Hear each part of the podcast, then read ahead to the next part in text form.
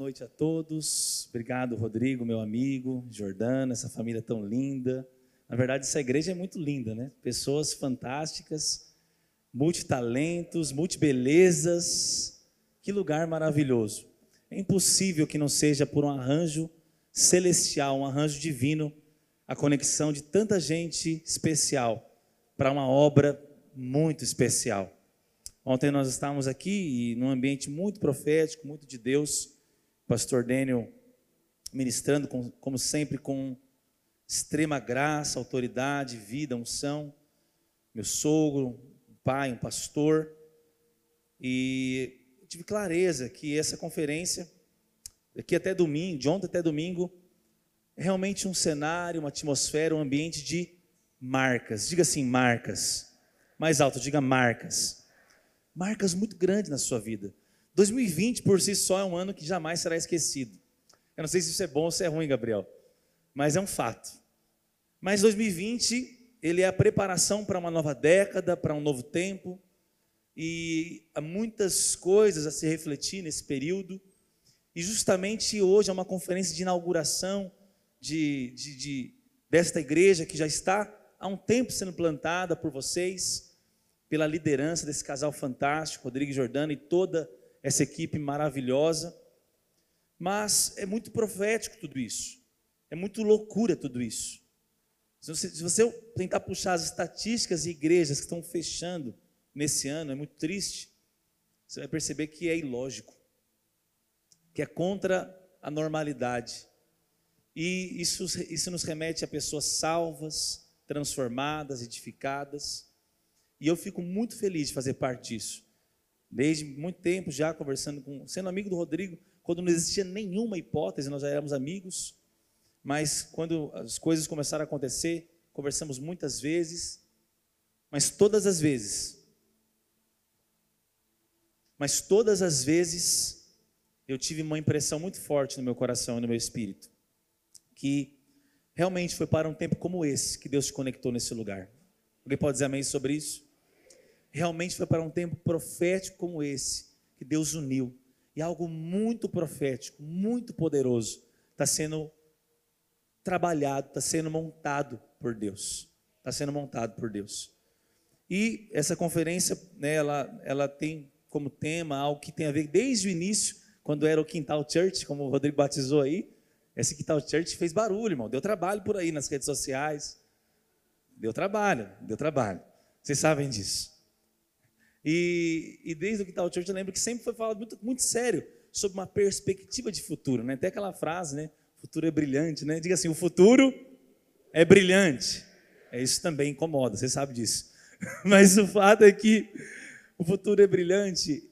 Por que, que eu quero citar isso? O futuro é agora, é o tema dessa conferência, porque nada mais espiritual, nada mais Jesus, nada mais bíblico, nada mais igreja do que filhos de Deus que conseguem olhar para o futuro e ter esperança num mundo tão triste, num mundo tão destruído, num mundo tão tão machucado, na crise religiosa, moral, espiritual que a nossa sociedade se encontra. Eu vinha no avião com a minha esposa Esther, nem apresentei minha família, né? Mas vai conhecer ainda melhor, já conhece a Esther, eu sei disso, mas vai estar pregando aqui amanhã também, amém? E Esther é uma profeta, uma pastora, uma mulher incrível de Deus, é de fato alguém escolhida por Deus para transformar a sociedade do ponto de vista social, espiritual e pelo testemunho, pelo exemplo. Nós, como família, carregamos isso, né? Deixamos com dor no coração a Ana, a Duda e o Bernardo lá em Santo André e deixar os filhos assim, nem seja por dois dias, é algo que não é fácil, a gente é muito apegado. Mas tô, certamente vamos levar embora o Benjamin para somar lá com aquela família. Você sabe que se deixar uma criança correndo por aí, a Esther vai adotar. Então, cuide bem dos seus filhos, porque é fácil comprar uma passagem a mais. Brincadeiras. Essa brincadeira não é verdade. Eu tenho um jargão lá, brincadeira, mas é verdade.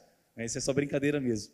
Mas, ah, quando, nós, quando nós olhamos para a crise moral espiritual, religiosa, ver jovens, adultos, pessoas sonhando com o futuro, tendo esperança quanto ao futuro, é, é revigorador, é renovador, é refrescante para o espírito. Ver um homem beirando seus 60 anos e não parece, pastor Dene parece que tem 40 anos, não é verdade, pastor Dene?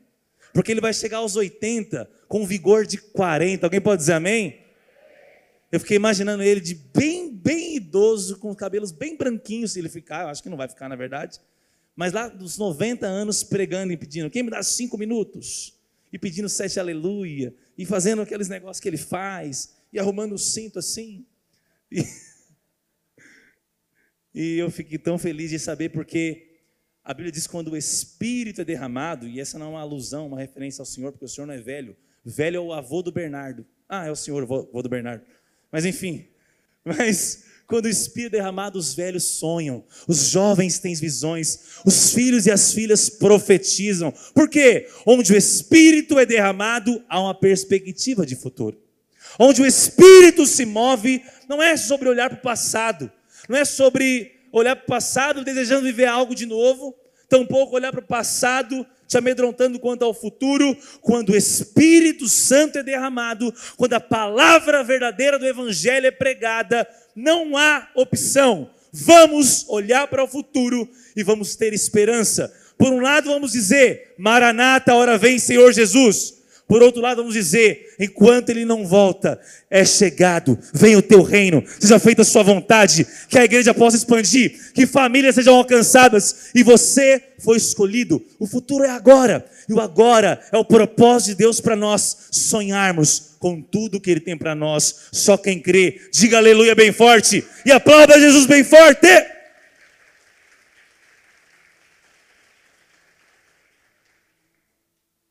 E eu queria que você abrisse sua Bíblia em Lucas capítulo 15, aquilo que eu quero compartilhar com você. Lucas capítulo 15,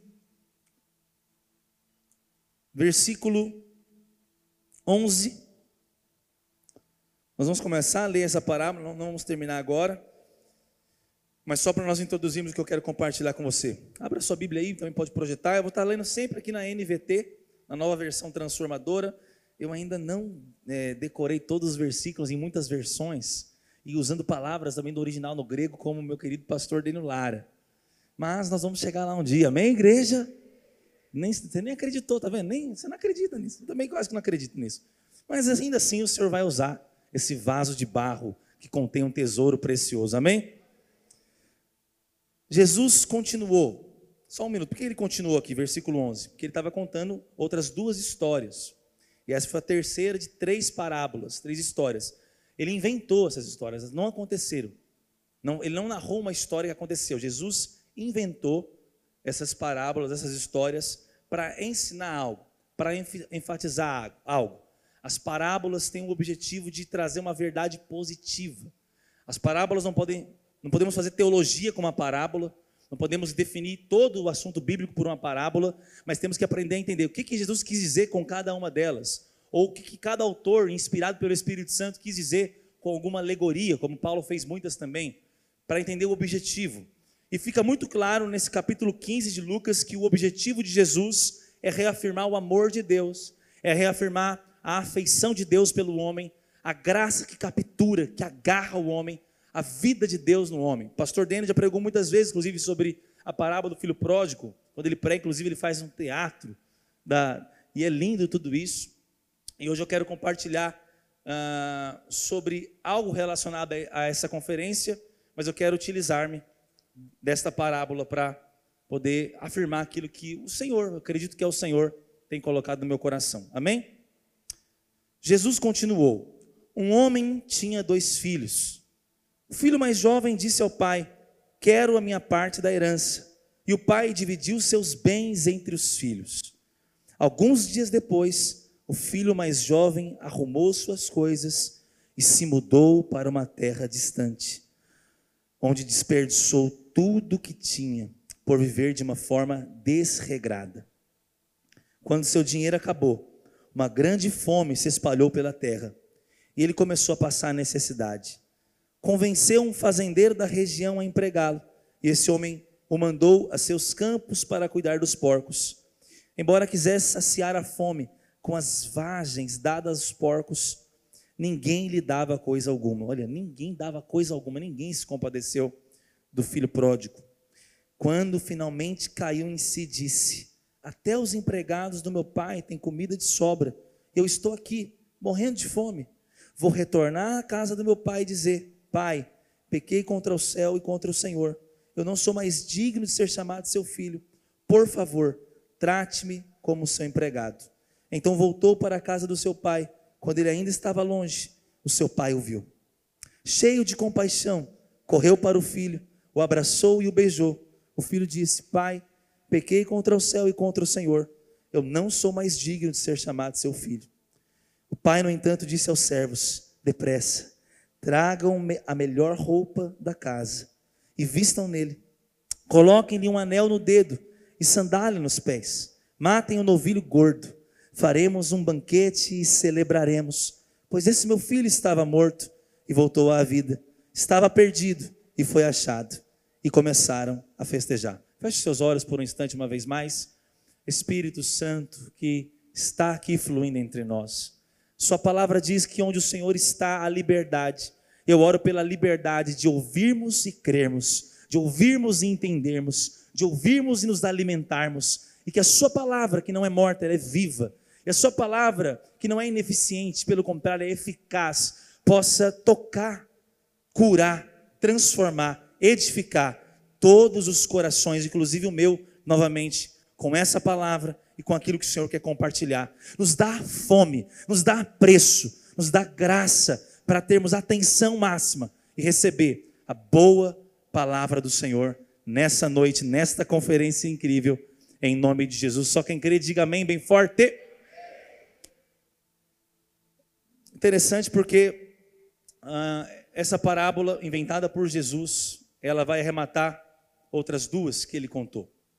O que, nos, o que, o que mostra muito, com muita clareza qual era o objetivo de Jesus é o começo do capítulo 15. Olha o que diz o começo, o começo do capítulo 15, no versículo 1 uh, e o 2. Cobradores de impostos e outros pecadores vinham ouvir Jesus ensinar. Os fariseus e mestres da lei o criticavam, dizendo: Ele se reúne com pecadores e ele até come com eles. Então Jesus lhe contou estas parábolas. O contexto no qual Jesus conta essa parábola e essas outras é um contexto em que ele está sendo criticado por sempre estar rodeado de publicanos e pecadores. Algumas versões falam publicanos, outras cobradoras de impostos. Os publicanos eram esses homens. É como hoje, nós temos, se vê algum pastor com algum político, já acha que o pastor também está se corrompendo com aquele político. Porque desde aquela época, cobradores de impostos eram corruptos. Haja vista, você conhece a história de Zaqueu, não é verdade?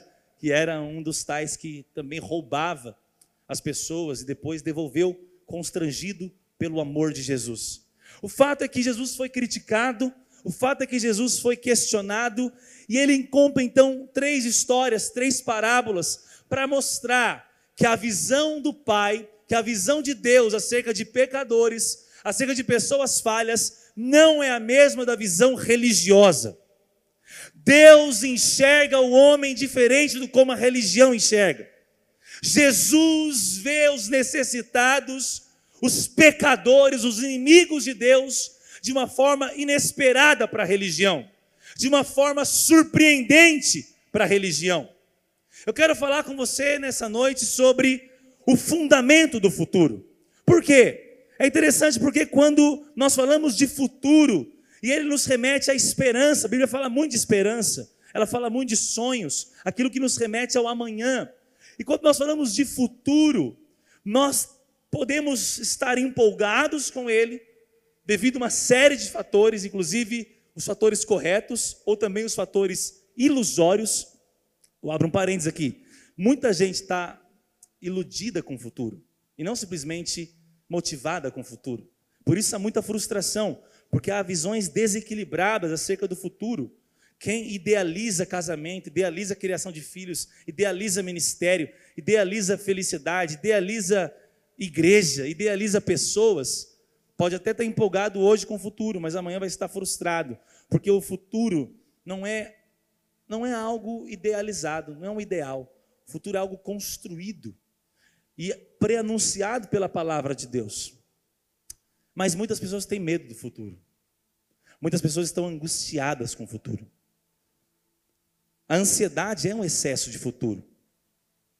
A ansiedade é quando o amanhã é capturado, é convidado para o hoje. Mas para ele entrar no hoje, ele precisa expulsar a paz de hoje. A paz de hoje é expulsa, é expulsada pela, pelo problema do amanhã.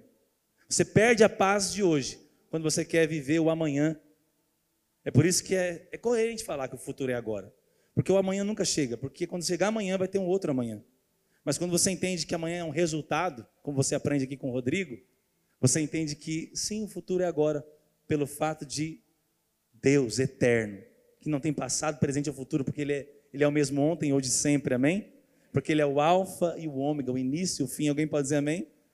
Porque aquele que era, que é e que há de vir, Ele está em nós. Nada é novo para Deus, mas Deus faz coisas novas em nossas vidas. Porque mesmo que Deus nunca muda, Deus nunca parou de se mover. Ele não muda, mas ele sempre se move. E nós temos que aprender a ser guiados pelo Espírito Santo. E, e por isso que toda a história bíblica é Deus se movimentando. E aqueles que o seguem nunca estão atrasados. Porque eles fazem do futuro o agora. Alguém pode dizer amém sobre isso? Normalmente o futuro que almejamos, o, que, o futuro que as pessoas almejam está sempre ligado, pastor, a, uma, a um retorno a uma essência talvez foi perdida.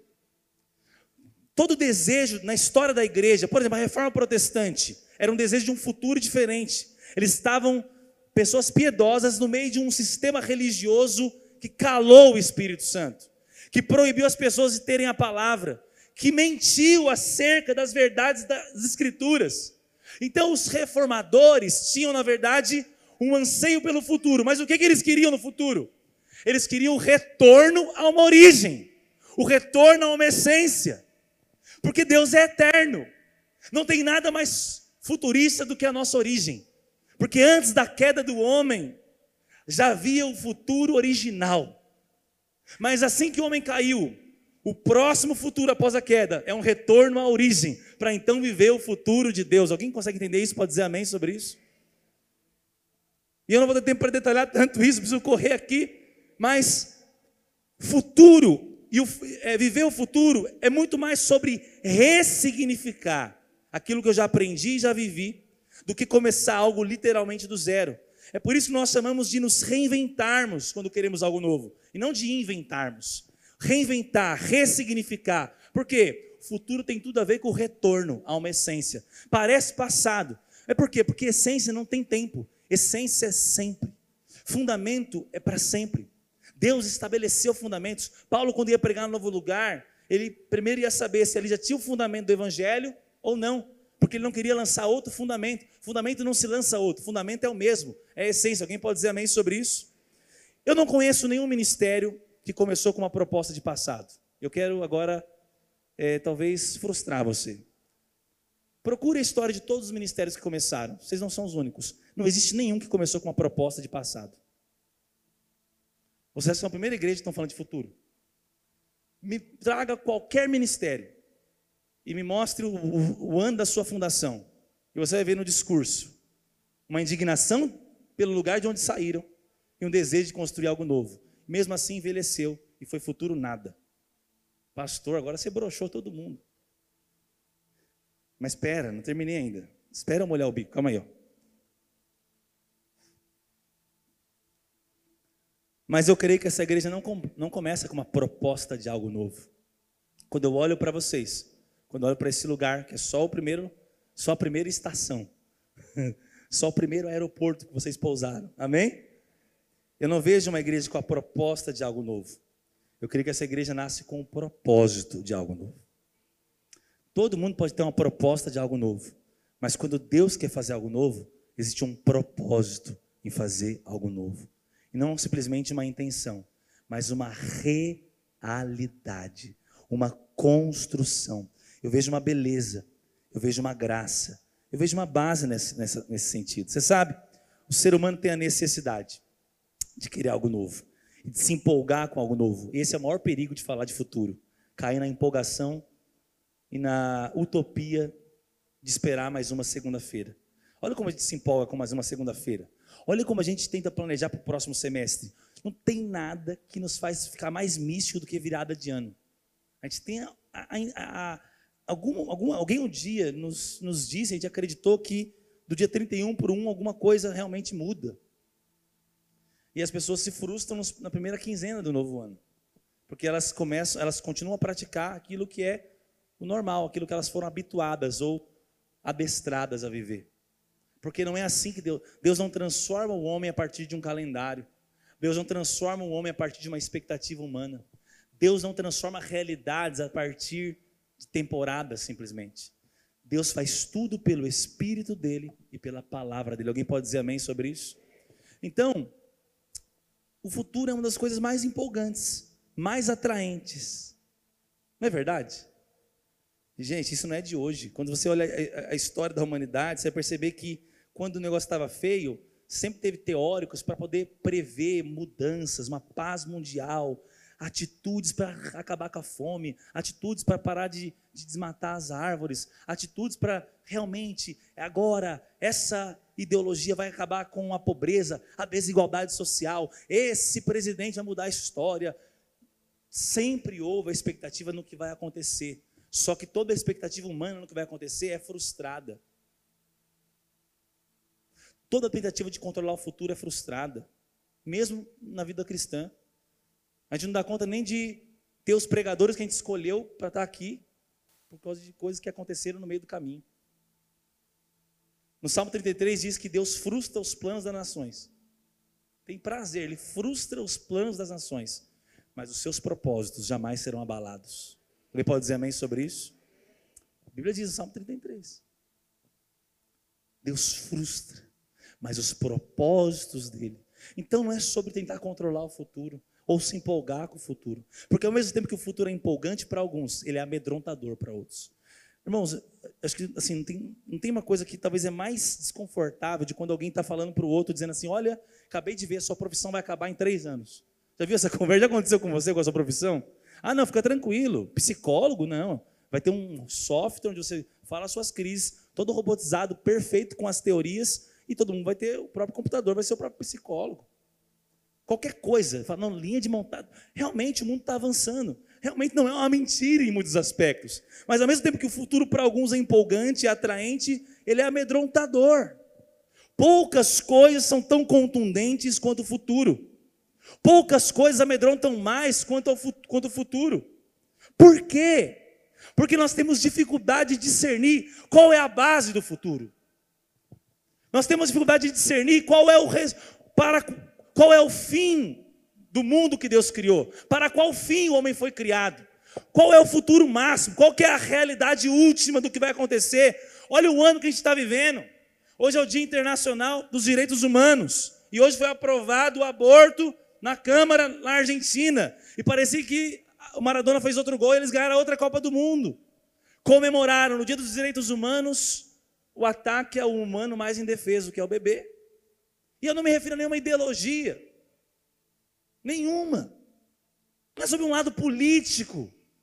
É sobre só o que o mundo está vivendo. Prenderam essa semana, tiraram cinco crianças de um casal na Noruega, país hiper admirado na sua linha política liberal, dá certo, é rico, não abraçou o comunismo, mas também muito pouco, tão pouco conservadorismo. Tiraram cinco crianças de um casal porque disseram que eles são demasiadamente cristãos. E os filhos são do Estado. Tirou cinco lindas crianças. Eu não, tô, eu não, quero me referir a mérito, eu não sei detalhes, o que aconteceu, o que o governo viu. Estou só dizendo para você, o mundo está mundo, mundo, mundo tá muito louco. Olha o que aconteceu, as privações que nós vivemos esse ano. O homem não pode mais ver o seu time de futebol no seu estádio. Isso é duro para mim. Mas já visto, eu torço para o maior campeão nacional, o Palmeiras. Amém? Primeiro campeão mundial, agora, agora eu blefei. É verdade, esse bilhete, esse bilhete é verdade. Brincadeiras à parte, o homem foi privado de escolher onde vai comer, até que hora pode ficar no lugar, quantas pessoas pode se reunir. O homem se viu limitado, o homem se encontrou com o maior inimigo dele, ele mesmo, dentro de casa. Em alguns casos, a esposa dentro de casa. Em alguns casos, o marido dentro de casa. Alguns se encontraram pela primeira vez de verdade com quem são os filhos. não sabia quem eram mais os filhos. E quando você olha, você tenta ver alguma previsão para o ano que vem, você fala: Nossa, está parecendo 2020. Porque as previsões são terríveis. E quando você olha, não há uma perspectiva natural de transformação humana. É como se o mundo sofresse as dores de parto e elas aumentam para a volta de Jesus. A mesma Bíblia que diz: se dois ou três concordarem e pedirem qualquer coisa, ele será concedido. Mas se você orar agora e pedir para sair a pandemia, ela não vai sair. Porque a mesma Bíblia que diz que você pode pedir, ela diz que haveria doença, haveria fome, haveria isso. E por não conhecer a Bíblia, você não sabe nem como orar. Não vai sair. Ela não está esperando a igreja orar para sair. Porque quem fez a igreja já disse que ela existiria. Você não sabe o futuro porque você não conhece a palavra.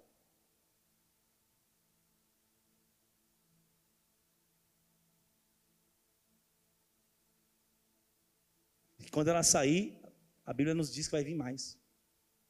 Pastor, o futuro é brilhante, não era? Depende de qual futuro você está falando. Depende do que você acha que é futuro. Estava lendo um livro, O Homem Eterno, de, de Chesterton. E ele escreve entre a Primeira e a Segunda Guerra Mundial. E décadas atrás, quando ele escreve, havia um conceito filosófico de paz universal. E aí veio as guerras mundiais e frustrou eles. Cem anos atrás, cem anos atrás, foi escrito esse livro. Noventa e poucos anos. Estava lendo na pandemia. E aí ele questiona, porque na hora que deu tudo errado no mundo, o que, que esses, os filósofos ateístas, que cresceu muito na Europa, e foi na Europa esse, esse, esse embate filosófico teológico, quem está me ouvindo, diga amém. Eles questionaram, tá aí, tá vendo, igreja? Cadê Jesus? Cadê Deus? E as igrejas que estavam na onda do mundo, no espírito do tempo, falando sobre paz mundial, porque Deus queria, não é porque o mundo está querendo, ficaram frustradas junto com o mundo. Mas ele disse: quando o dilúvio cai sobre a terra, após 100 anos de construção de uma arca, a arca fica mais ou menos credibilizada. Quando o dilúvio vem para acabar com tudo, a arca faz mais sentido ou menos sentido? Quando o mundo vai de mal a pior, a mensagem de Jesus faz mais sentido ou menos sentido? A mensagem de eternidade faz mais sentido ou menos sentido? Se você creu num evangelho fantasioso de um mundo melhor, não faz sentido o mundo de mais ao pior. E a sua mensagem foi calada, porque você entrou junto com as filosofias mundanas prometendo paz mundial. Mas a Bíblia não promete isso. Ela promete dores de parto até que ele volte e busque a sua igreja e busque aqueles que, que nasceram de novo. E esse futuro é o futuro mais brilhante, onde nós seremos arrebatados com o Senhor, onde nós viveremos com Ele para sempre. E enquanto estamos aqui, que futuro você promete? Que futuro você anuncia? Que evangelho você crê?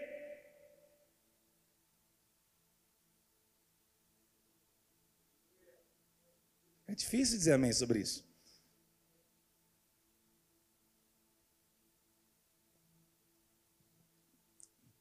Você sabe que encarar o futuro agora, e como agora, não é uma opção. É a única maneira de não ser atropelado pelo futuro. É a única maneira de não ficar obsoleto, não na sua profissão, mas na sua fé, na sua crença. Eu estava em crise esses dias e aí eu estava preparando um culto para os casais, eu e minha esposa. Porque eu mesmo, aquela semana, estava sendo atacado de pensamentos sobre o que vai ser da minha geração. Porque não teve geração igual essa. Não teve um povo tão arrebentado. O que, que vai ser do. Será que meus filhos vão crer em Jesus? Veio esse ataque. Será que os, essa geração próxima vai, vai poder cantar essas músicas chorando diante de Deus? Dizer te amo para Jesus? Será que vai acreditar? Você acha que a última geração não pensou que era a última? Você acha que não teve crise na geração de cristãos, vendo ah, os, os, o perfil social da década de 80, de 90, a juventude? Todo, se você olhar É normal, nós temos uma insegurança, mas por quê? Por que nós estamos aqui hoje? Porque a fidelidade de Deus não acaba na geração de Davi, ou na geração de Salomão, ou na geração dos apóstolos, ou na geração dos reformadores, ou na geração de 20 anos atrás, onde eu me converti a 15, ou 32 anos atrás, quando o pastor Denis se converteu e ganhou 700 almas em 18 meses. Em 18 meses, diga aleluia. A fidelidade não parou naquela geração. O Espírito está aqui. Jesus está aqui. A palavra está aberta. Deus está falando com você. A mesma fidelidade de Deus que trouxe a igreja até aqui, nos garante, até que Ele venha, haverá um remanescente. O amor de muitos vai se esfriar, mas muitos outros não vão se esfriar, e nós seremos como a igreja que tem a lâmpada acesa e que aguarda o Senhor Jesus, e viveremos para Ele, e seremos ainda mais apaixonados, mais comprometidos, mesmo no mundo mais doido, porque não é sobre uma constatação natural em que você pode pisar, fundamento, base, essência, diz respeito ao que, André? Fundamento, base, essência, respeito à segurança. Nós tentamos inventar segurança em método. O futuro atropela método. Nós tentamos nos assegurar em capacidade. O futuro atropela a capacidade. O que uma criança tem na mente hoje é maior do que o cientista tinha 80 anos atrás. Tem mais informação hoje na cabeça de uma criança, um adolescente, do que um cientista estudioso 80 anos atrás, 50 anos atrás. Eu não vou entrar aqui em detalhes é, do perfil das gerações, porque eu não estudei isso, não decorei isso. Mas você sabe que é verdade. Quem se estriba no próprio entendimento, quem se tenta se apoiar em qualquer coisa que não seja Deus, Sua palavra e o seu amor, vai ser atropelado pelo futuro. Mas todo aquele, todo aquele que confia no Senhor, eles são como um monte de Sião. Eles não se abalam. A economia se abala, os que confiam não. A saúde se abala, os que confiam não se abalam. Tudo pode se abalar, tudo pode passar, mas a minha palavra permanecerá, diz o Senhor. E lá, em, lá nas cartas de João também diz que aquele que faz a vontade de Deus permanece eternamente. Diga aleluia. O futuro é agora, se você deseja fazer a vontade de Deus. Porque a vontade de Deus não acabou. Ela não ficou em 2019. Deus não foi impedido de entrar em 2020, por isso está tudo ruim. Deus não foi pego de surpresa. Na verdade, é o contrário. E por mais que a gente possa não entender muitas coisas, eu não me refiro a você ser só porque o mundo vai acontecer muitas coisas, você parar de acreditar, de investir, de amar. Não, não. Enquanto estamos aqui, temos que andar na luz que temos. Temos que ser fiel com a porção que temos. Temos que fazer tudo para a glória de Deus. Alguém pode dizer amém sobre isso? O problema está na expectativa. Futuro fala de expectativa. Futuro fala de esperança. E parece algo subjetivo, mas porque está sem fundamento. Quando o futuro está fundamentado em quem Deus é e no seu amor, nada pode nos abalar, nada pode nos parar. Eu sabia que não ia conseguir pregar o que eu escrevi. Eu sabia disso, mas mesmo assim eu escrevi. E eu estou em paz quanto a isso. Alguém pode dizer amém? É interessante porque quando é, esse futuro, que é uma espécie, o que, que é geralmente o futuro que eu me refiro? Ele é uma mistura da essência eterna com o propósito vigente. Deus age pela palavra, pelo Espírito, existem valores eternos, alguém pode dizer amém? Mas existem propósitos que são presentes. Por isso ele vai chamar em um momento de verdade presente. Não é que é uma outra verdade, é a verdade aplicada naquele momento. Alguém pode dizer amém? Então, o futuro ele é feito, ele é essa combinação de uma essência com um propósito. E esse propósito ele requer uma atualização de linguagem, de estética, de práticas, de ferramentas. E toda vez que o futuro ele é proposto, prometido e é encarado, corre-se o risco de arrancar para ele deixando a essência, deixando os valores. E toda vez que o futuro, existe um outro problema, que o futuro é proposto e você se amedronta, você corre o risco de ficar com a essência aqui e também não arrancar para o futuro. Mas o ideal é que a arrancada rumo ao futuro arraste junto, carregue junto fundamentos, valores, essências. Aí o futuro não é uma proposta, o futuro é um propósito. E as pessoas que estão participando têm aquela santa felicidade e sensação: uau, eu estou no lugar certo, com as pessoas certas, fazendo a coisa certa. Eu me sinto e percebo, estou no centro da vontade de Deus. E eu não creio numa obra espiritual, uma obra de Jesus, uma obra viva, que não traga esse, essa sensação. Esse domingo nós batizamos 40 pessoas lá na igreja. Nós tivemos um culto fantástico e foi algo maravilhoso. E o ambiente espiritual disse mais do que o pastor Dane pôde dizer na pregação. O ambiente, a atmosfera do novo de Deus sobre aquela igreja que nós estamos pastoreando em Santo André, ele disse algo para as pessoas. Ele disse: vocês estão no lugar certo, com as pessoas certas, fazendo a coisa certa. E sabe que eu recebi segunda-feira, eu Esther, o dia inteiro? Áudio da igreja toda.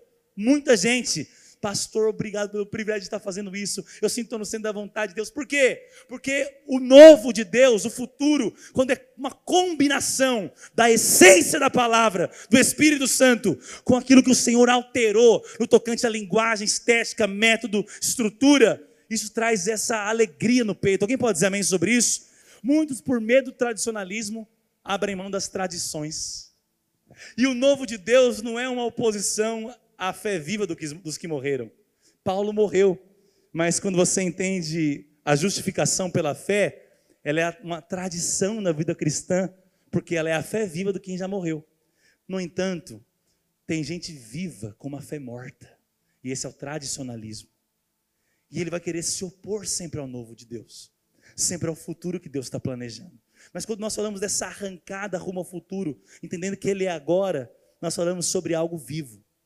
E quando nós falamos de uma empreitada, uma empreitada tão grande, tão fantástica quanto o futuro, nós temos que entender que se o futuro é tão grande, é tão fantástico, é tão poderoso, é necessário, é preciso, é preciso, é necessário um fundamento tão grande quanto. Algumas pessoas que mexem com construção, Outros conhecem o básico da construção. Quanto maior uma construção, maior deve ser a sua base. Lançar os fundamentos de algo pequeno não tem a mesma importância do que lançar um fundamento de algo grande. Se nós podemos concordar que o futuro é uma grande empreitada, que amedronta uns, empolga outros, mas que não deixa ninguém inerte a ele, nós temos que concordar que ele precisa de uma base sólida, de um fundamento tão sólido quanto. E eu creio que esse fundamento, essa, essa base, ela só pode ser uma coisa, a única coisa segura na humanidade. A única coisa, irmãos, eu vou, vou ser muito sincero. Estava conversando hoje com o pastor Deno Júnior, que não pôde estar aqui. Ele dizendo, André, como é que pode um dia está bem, outro dia está sem paladar. Comer e não sentir o sabor. Você acorda e vê as notícias do mundo se destruindo. Castelinhos de areia sendo derrubados. E a gente estava conversando e, e, eu confesso que, nossa, eu, estudando hoje e orando, meu coração ficou tão, tão compadecido e, e um senso tão de urgência toma meu coração nesses dias. Estava conversando com o Bruno agora há pouco, Bruno Carvalho, profeta, Deus vai ser, vai ser usado por Deus aqui nessa conferência também, alguém que está tão perto e me inspira tanto. A gente estava falando, cara, o quanto a gente acredita de fato no que a gente prega, o quanto a geração carece de algo verdadeiro, algo real. Por que eu estou dizendo isso? O futuro que a gente proclama não pode ser mais uma coisa que não pode ser vista em nós. O futuro que a gente tanto promete não pode ser mais uma utopia que vai frustrar mais uma geração. Não precisa de mais uma igreja para mentir sobre um futuro perfeito. Não precisa de mais um povo para se empolgar com coisas humanas. Essa geração não necessita, os perdidos não necessitam de pessoas mais preocupadas com as suas roupas e os seus carros do que com os perdidos e os que sofrem. Nós não deveríamos estar mais preocupados com a aprovação do aborto do que concentrados em adotar quem eles querem matar. Uma igreja que proclame vive o futuro não está selecionando os nãos e aquilo que ela não concorda com o mundo. Ela está concentrada naquilo que ela ama, naquilo que ela conhece, naquilo que ela quer viver. Não é sobre não é sobre simplesmente se incomodar com quem quer modificar a Bíblia. É sobre se incomodar, porque mesmo com uma Bíblia tão perfeita, isso não tem produzido igrejas maravilhosas e cristãos que expressam Jesus. É mais fácil brigar e militar sobre causas ideológicas do que viver a vida cristã como Deus deseja. Por que, que a gente se surpreende tanto com um pastor que chora na presença de Deus? Por que, que a gente se surpreende tanto com um pastor que ama a Bíblia Sagrada? Por que, que a gente se surpreende tanto quando um homem de Deus é acessível? Porque está tudo errado, dá vontade de nem pregar. Está tudo, não está um pouco. Teve um dia na, na, pandemia que eu cheguei à conclusão que a humanidade deu errado. Falei, Deus, é, eu tenho que te confessar, deu errado, pai. E eu fui tolo ao falar isso, obviamente, mas deu errado igreja, deu errado tudo. Eu fui honesto com Deus, porque há 15 anos atrás, quando eu me converti, não era isso que eu achava que era igreja, o que eu vi, o que eu vejo nesses anos, e cristãos. E eu só posso fazer pela minha família, eu só posso eu ser exemplo, mas eu não posso controlar os outros. E onde eu quero chegar com você? Não há esperança senão no amor de Deus. Eu tenho a graça de ter um outro momento com você amanhã, onde eu vou poder explanar aqui sobre essa parábola que eu comecei a ler e não falei ainda sobre ela. Que agora eu já consigo entrar nela. Porque eu vejo em todo o decorrer desse texto onde Jesus conta uma história de graça e de amor. O desenho da humanidade, o momento que a gente vive hoje. E se Jesus elaborou uma história com tantos detalhes, uma das histórias mais conhecidas da humanidade, cristãos e não cristãos vão te dizer quem é o filho pródigo. E contar básico, e quase todo cristão, acho que todos, sabem dizer o que é a história do filho pródigo, resumindo. Você sabe. Sabe ou não sabe? Você sabe. Mas tem algo ali, tem algo aqui nas Escrituras Sagradas, que é o fundamento do futuro, que é uma esperança, porque o contexto é pecadores e publicanos se achegando. Por que, que esses caras gostavam de ouvir Jesus? E por que, que se incomoda tanto a religião? Qual futuro é proposto quando Jesus começa a falar desse amor? Quem Jesus tinha em vista ouvir e ler novamente sobre essa história? Por que, se, se a gente entende que é o Espírito Santo que inspirou a Bíblia, então também é o Espírito Santo que fez com que umas histórias sejam mais conhecidas do que outras. Se é Deus em sua soberania que fez com que a palavra dele, Rodrigo, permanecesse de eternidade, por todo o tempo, por toda a eternidade, é ele também que fez com que algumas histórias sejam mais, saltem mais aos olhos do que outras. E se Jesus, se você querer que é a Bíblia é a palavra de Deus, e que as palavras de Jesus são do próprio Criador, desse universo que a gente não entende, desse futuro que amedronta uns e empolga outros. Se o Jesus, Filho de Deus encarnado, se tudo isso é verdade, nós não estamos loucos adorando quem não existe, e ele contou uma história sobre um filho que pegou a sua herança e partiu, e fez tudo errado, sobre um outro que ficou em casa e também não conhecia essa graça e esse amor. Se Jesus elaborou cada detalhe dessa história, ela, ela, portanto, se refere a uma realidade última de quem é Deus. Porque, queridos, no meio dessa geração, o que mais tem gente é questionando: será que Deus é amor mesmo? Será que Deus ama a humanidade mesmo? Olha tanta coisa ruim que está acontecendo. Será que Deus me ama mesmo? perdi o emprego, perdi isso, fiquei doente. Será? Será? O pastor Dene, a pastora Solange nos contando os 15 dias que eles ficaram com a Covid, essa doença maldita do inferno, passando ali momentos, ele disse: André, eu saí e refleti tanta coisa, mas eu saí muito mais confiado no amor de Deus, o quanto eu preciso desse amor. Se isso é tudo verdade, essa história é verdade, isso aqui está, Jesus é a exata expressão de Deus Pai, isso aqui está revelando a nós o rosto, o semblante. Qual é a disposição de Deus em relação ao homem. E se isso não produzir a segurança no futuro, então você não teve revelação. Em relação ao futuro, geralmente as pessoas têm medo ou paz. angústia ou entusiasmo, porque não há garantias. Não há garantias se você acha que o futuro é amanhã. Porque quem disse que tem amanhã?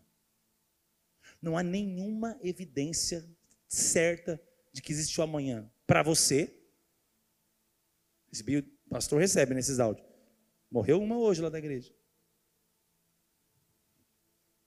Vó de uma irmã da igreja. Pastor, velório e casamento é de praxe. Mas também não há garantia que Jesus não volta amanhã ou hoje. Não tem como você cravar. Tem como cravar?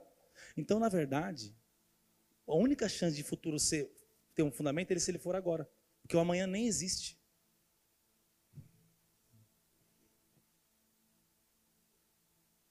E o diabo gostaria muito que a gente achasse que o futuro é amanhã. O diabo ficaria muito feliz se você achasse amanhã as coisas vão acontecer. Qual é o propósito de Deus vigente hoje? Qual é a graça de Deus sobre nós hoje? O que que de fato é um fundamento concreto que eu nunca vou me frustrar se eu confiar? Somente o amor de Deus.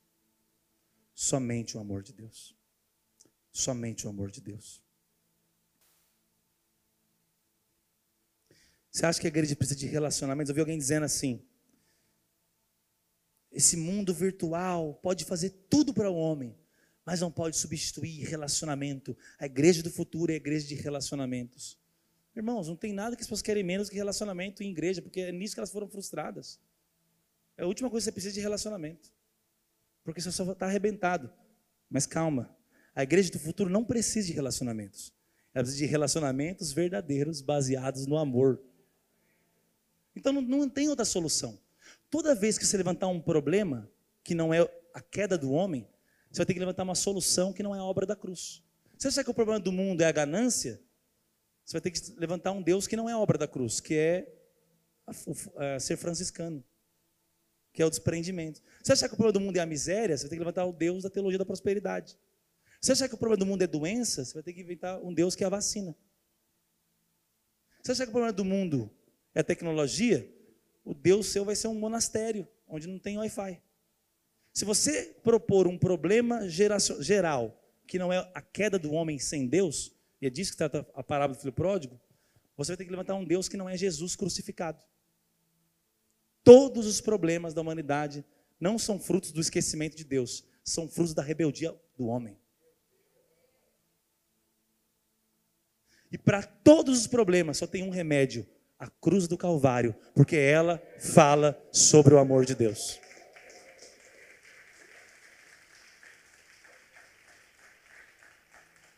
Se o problema do mundo é a fome, então Deus é o alimento natural. Mas Jesus disse que o reino de Deus não consiste em comida nem bebida. e ele disse: tem que comer de mim. Se o problema do mundo for a sede, você vai ser como aquela mulher que foi buscar água no poço.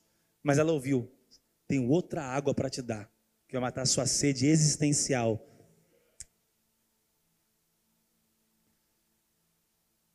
Por que, que Calvino, Calvino, que disse que o coração do homem é uma fábrica de ídolos? Acho que foi Calvino. Se ninguém sabe, é Calvino. Eu que mando aqui então agora. Um grande teólogo renomado disse: o coração do homem é uma fábrica de ídolos. Por quê? Porque Deus o criou para adorá-lo. Então o homem nasceu para adorar a Deus. Se ele não tem a revelação do Deus que é amor, ele nem consegue adorar a Deus, que ele tem raiva. Então ele precisa de ídolos, dinheiro, sexo, poder, ser notado, aceitação humana. Ué, zeraram para nós? Já estava no zero mesmo? Você acabou de acabar comigo? Pai ficou off. Então pode vir o louvor aqui. Pode vir então os irmãos aqui. Não, aqui é obediente, pai. Pai ficou off, ficou off pai estava todo on aqui. Pai estava todo on, mas aí decidiram desligar o pai. Mas amanhã a mãe vai estar tá on, a mãe vai estar tá on amanhã. Vai ter mais uma minha. Pode, pode, é sério mesmo, pode vir aí. Não, eu quero ir para festa da Rosiane.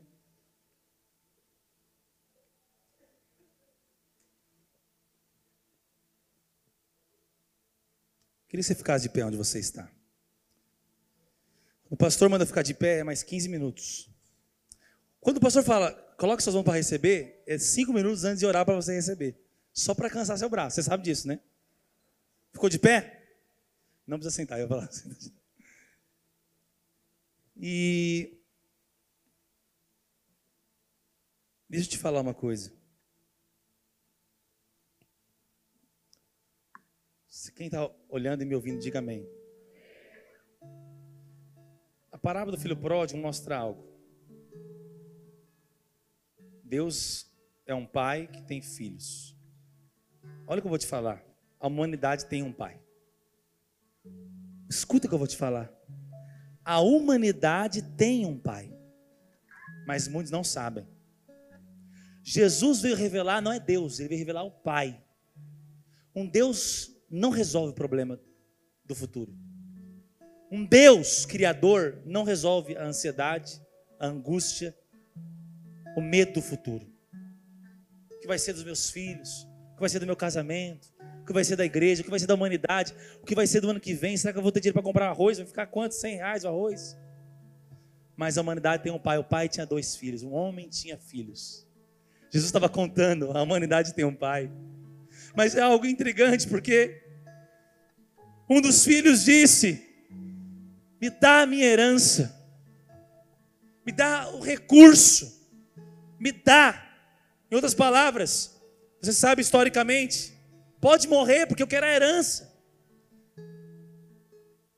A humanidade tem um pai que ama a humanidade, mas a humanidade que caiu no pecado, e é essa que Jesus se refere, não ama esse pai, porque nem se sente amado ainda pelo pai. E aí a Bíblia diz que ele pega isso poucos dias depois de pegar a herança, poucos dias. E eles, ele vai para uma terra distante, diga uma terra distante. Uma terra distante de Deus e da casa do Pai, é onde a humanidade se encontra. E é por isso que esse mundo é caótico. Porque o mundo pegou, irmãos, os recursos de Deus, talentos, dons, natureza, beleza, Deus diz: de toda árvore você pode comer. A criação é generosa, muitas cores, muitos sabores, muitos lugares. Olha a humanidade, nada no universo expressa mais a Deus do que a humanidade. A distância para os animais é, é gigante, a distância para os ecossistemas é gigante. Agora mesmo tem um homem impressionado com seu filho no colo. Agora mesmo em algum lugar tem uma mulher apaixonada escrevendo um poema para o homem que ela ama. Agora mesmo tem pessoas militando com a sua vida em favor de órfãos, de viúvas, de pobres. A humanidade, não não a sua a sua miséria, mas a glória da parte linda da humanidade expressa Deus. Mas o homem pegou essa herança e gastou seus recursos. É por isso que o homem destrói tudo, destrói as pessoas, destrói os ecossistemas, a floresta, que está consumindo os recursos de Deus até acabar tudo e ele tem que voltar para a casa do Pai. E essa vai ser a volta de Jesus.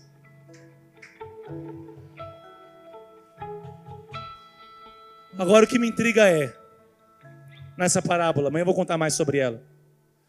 O que que fez o homem perder a afeição, o encanto por Deus, para ir para uma terra distante. O que o homem não viu em Deus, para hoje a, a, o consenso moderno dizer: qual o sentido de adorar a Deus? Qual o sentido de ter Bíblia? Qual o sentido de cristianismo? Tempos modernos, evolui. O que, que o homem não viu em Deus? Não viu o amor. Mas eu tenho outra crise o que que o o que que Deus viu no homem? O que o homem não viu em Deus para ir para uma terra distante? que Deus é tão bom, pastor. Só a casa do Pai. Só a casa do Pai é um lugar de festa, alegria, alimento, dignidade. Na terra distante, o filho pródigo teve frustração. Os recursos se esgotaram. Ele perdeu a si mesmo. E a Bíblia diz que ninguém lhe dava coisa alguma, esse é o mundo. Tudo que te dá te deixa mais vazio. Tudo que vem para prometer suprir o seu buraco, afunda mais o buraco. É ou não é? Mas na casa do meu pai, até os empregados são bem tratados. O que que o homem não viu em Deus para perder a afeição e fugir de Deus e nos colocar numa humanidade caída? Mas o que que Deus viu no homem caído? Para Jesus falar, vou contar uma parábola. Fariseus religiosos, eu vou explicar por que vocês não entendem. Que eu estou cercado de pecadores, de publicanos. Eu quero contar uma história porque nem desenhando vocês entendem. É porque certo homem tinha dois filhos. Um deles pediu tudo e foi para tão longe e gastou tudo e se acabou com tudo. Mas eu, eu me enchi de compaixão. Mas o meu amor não mudou pelo homem. O meu amor não muda pela negação do homem. Se o homem diz, Deus, eu te odeio, Deus continua dizendo, mas eu continuo te amando. Se o homem diz, Deus, eu quero ser livre para dizer não, é o humanismo, é o homem querendo ser livre para dizer não para Deus. Deus está dizendo, e eu sou livre para me prender numa cruz, num madeiro, e dizer: Eu te amo e eu te atraio com cordas de amor.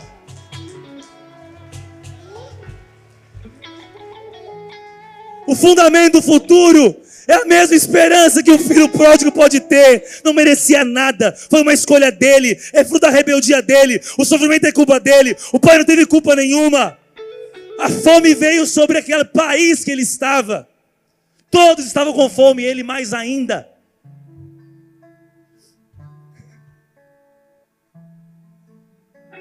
Mas é a bondade de Deus que nos conduz ao arrependimento. E a bondade de Deus lembrou ele. Eu posso voltar para a casa do Pai. A casa do Pai não é um prédio, não é uma igreja local. A casa do Pai, em primeiro lugar, é um abraço no amor de Deus.